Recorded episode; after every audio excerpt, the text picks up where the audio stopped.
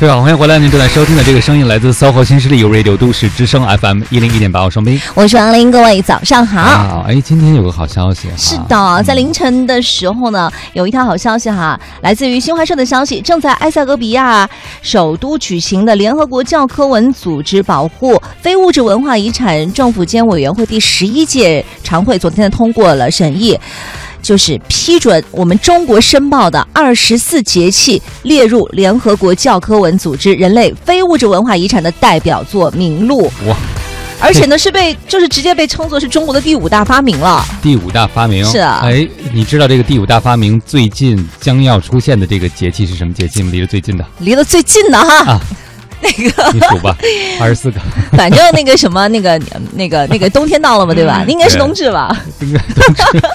哦，不是冬至吗？难道不是冬至？冬至前面还有一个，还有一个啊，嗯，是什么？在下周，在下周二月七号，嗯嗯，大雪，大雪就是先大雪再冬至是吗？哎，嗯，为什么？这问题你问住我了，我我只能给你那个生拉硬拽的解释一下，是不是这个下大雪是迎接冬天到来最好的方式呢？哎呀，你看你看，又用鸡汤的方法来解释了一下。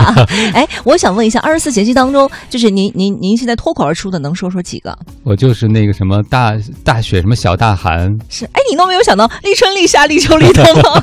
这最简单，跟四个节气说哈。对对对。哎，说到这儿，我想我们都有点汗颜了，就是我们这个第五大发明，可能熟悉和了解的人也就几。只局限于有限的几个词，对，像很多其他的都不是很熟悉。更重要的是，住在都市中的人会对这些节气完全无感。对对对，因为他当时，因为我我在想哈，可能这个二十四节气，当时这个是也是咱们先人的一些智慧嘛，他可能是跟当时的这种就是农耕啊，就是劳作这些东西是相关的。因为那会儿是看天吃饭，对，所以这个东西就总结特别好。那现在咱们都市人的生活的话，节奏都比较快，可能我们也从来不会去啊注重什么一个作物是怎么样生长起来的，或者说我去看一下这个雨水啊，会不会雨水啊、雪水呃，还有这个下雪啊等等的东西，对，把这东西忽略掉。你看现在这个小朋友，你问他这个你吃的东西从哪来的，可能更多他们直接的印象是从超市来的，对，商店买的。他们会觉得这个节气下雨了和我吃的东西的生长收成有什么关系？没有，特别是现在农业技术这么发达，对，很多的时候天气已经不是唯一的决定因素了。大家会觉得，哎呀，人定胜天的时代似乎到了。这个时候，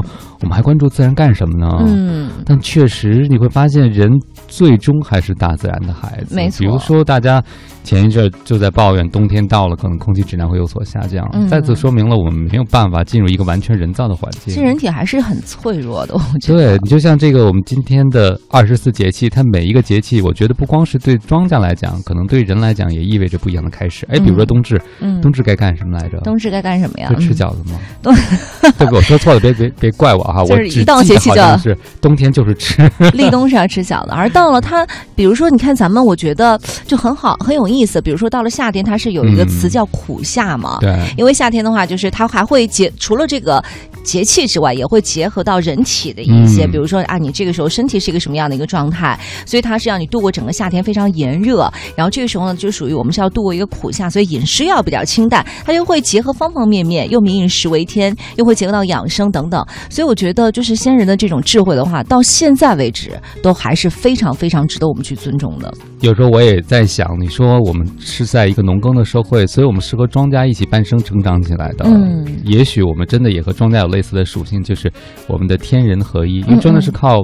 长在土地上，靠接受大自然的雨露，吸天地之精华，那可能和游牧民族确实不太一样，对吧？他的那种节奏和节律感和我们很不一样，所以可能现代人已经越来越进入西方人的这种职场的工作和生活节奏，已经忘了可能东方人作为自己的民族属性，不管是文化里还是身体特质上，是不是也要根据节气有所自己的生活调整呢？对，因为我们一直都在说人和自然要和谐相处嘛，所以我觉得这个其实也是传达了全世界对于二十四节气，既然有了这样的。一个决定的话，就说明这也是我们全人类一个一起要努力的一个方向。而且据我所知，这个非遗的传承啊，不光是一个概念的传承，还有根据这些概念所衍生出的一些人类活动的传承。是，所以我以后再遇到外国人，可以问他，给我背一遍二十四节气。对，然后你也可以跟他介绍说，在过不同节气的时候，你们会有什么仪式性行为？当然不一定每一个节气都会有，但至少有些重要的节气，你们该做什么，该干什么，这可能是也要被传承下来的。是的，是的。所以其实我真正的潜台词是说。二十四节气以后，一些重要的节气是不是也可以放假？哦，你想的是这个呀，宝宝，你想多了。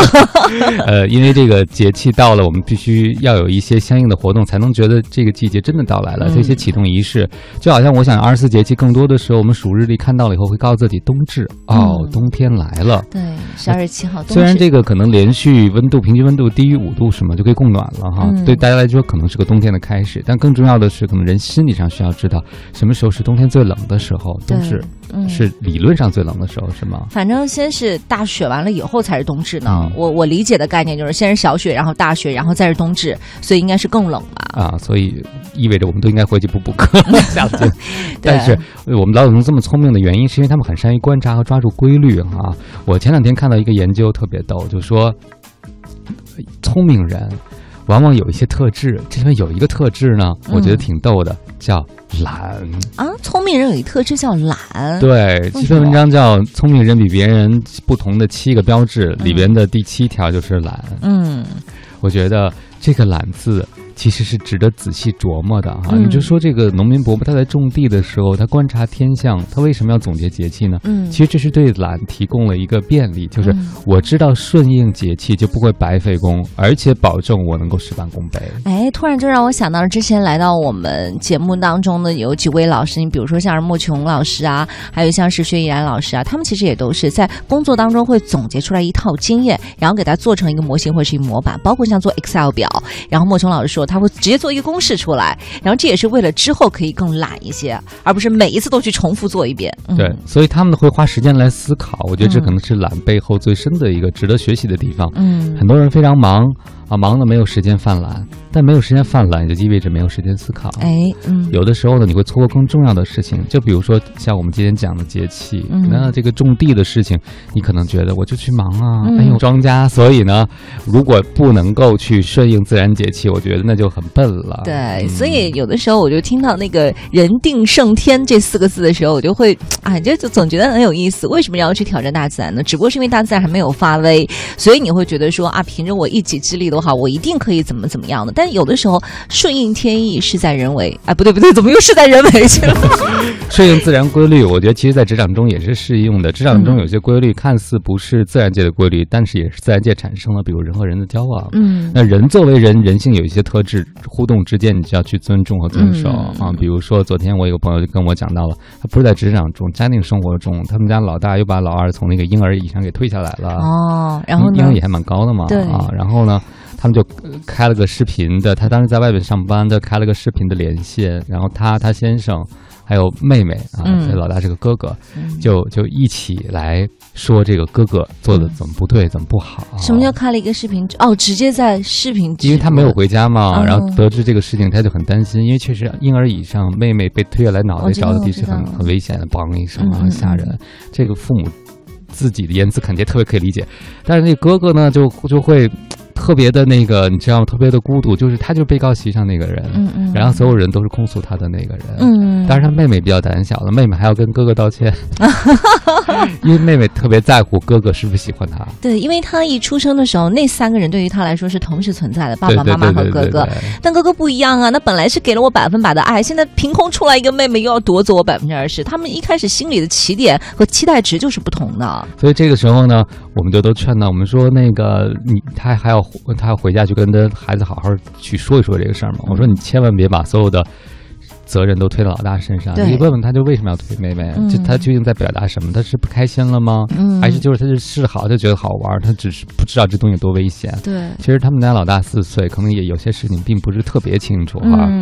啊，这个时候就让我想到了职场中也是，也有你刚才说的先来后到。嗯，比如说你去了一个新的单位，你可能真的非常自由，非常棒，但这个时候是不是你就没有了低调和谦卑的理由呢？不一定，因为人家可能已经觉得说我们在这都很久了，嗯，我们至少没有这个。至少有苦劳在，至少有经验在，至少有资历在，对不对？所以你为什么一定要表现出说，你看我这么自由，比你都强？结果可能就会出现刚才那一幕，从婴儿椅上叭就给推下来了。是的，就你说那婴儿椅的时候，让我也想到，其实真的是有的时候，你应该听听这个背后所发生的故事。我有身边有一朋友也是，也是一个哥哥和一个妹妹，然后又一次哥哥把妹妹哐就推在地上，然后妹妹也是后脑勺着地嘛，然后妈妈过来就非常生气，过来就直接拍了哥哥一下，然后开始不停的去训哥哥说。说你不可以再这样打妹妹，要怎么怎么的。然后哥哥一直都没有说话，然后就是默默的流眼泪，然后到最后他就是拽着妈妈的手说说，因为妹妹打了你。